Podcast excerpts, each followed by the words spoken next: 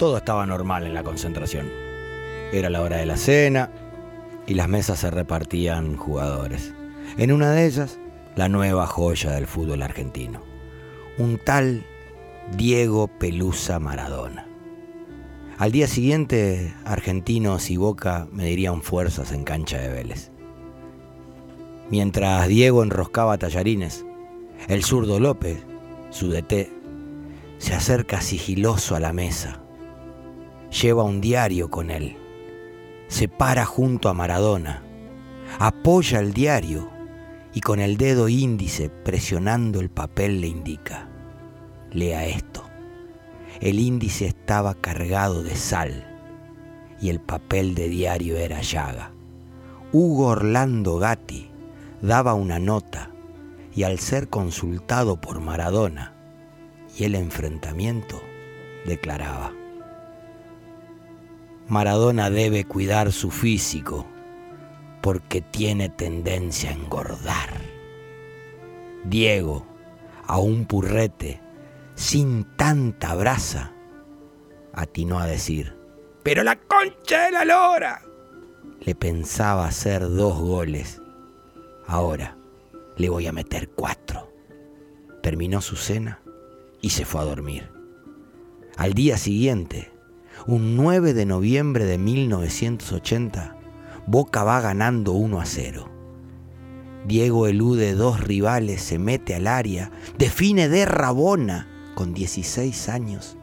La bocha da en una mano, penal. La acomoda Diego y canje por gol. Maradona 1, Gatti 0. Argentinos y Boca empataban 1 a 1. Tiro libre desde la derecha para el bicho. Gatti arma la barrera. Diego le dice a Lustó, el árbitro, córrase que de acá lo hago. El pito se corrió y Diego la colgó de un ángulo en el segundo palo. Gatti aún armaba la barrera y ya la buscaba adentro. Maradona 2, Gatti 0.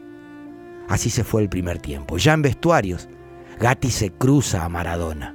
Lo notaba ensañado y asumía que la sopapeada aún no terminaba. Por las dudas, se atajó, que era lo que hacía. Mirá que yo no dije nada, ¿eh? Escriben lo que quieran, ¿eh? Diego ni lo miró, mucho menos respondió. En el segundo tiempo, Pelusa le mete el tercero después de un pique descomunal y cacheteando el esférico para que vaya a dormir a los piolines. Y el cuarto, nuevamente de tiro libre. El gordito Maradona, Pelusa, la nueva locura del fútbol argentino cumplía su promesa. Le hacía cuatro goles a Gatti y Argentino ganaba 5 a 3. El silbato marcó el final. Diego levantó los brazos y como si fuese miel y el periodismo abeja, lo rodearon buscando una declaración. Alguien le menciona la frase que había dicho el loco Gatti y que permanecía indeleble en el diario. Diario que ahora en tapa tendría a Diego y la primera declaración picante de su historia. Esbozó una sonrisa y respondió, como Gatti, espero que ustedes también se hayan divertido. Motherfocas, han sido ustedes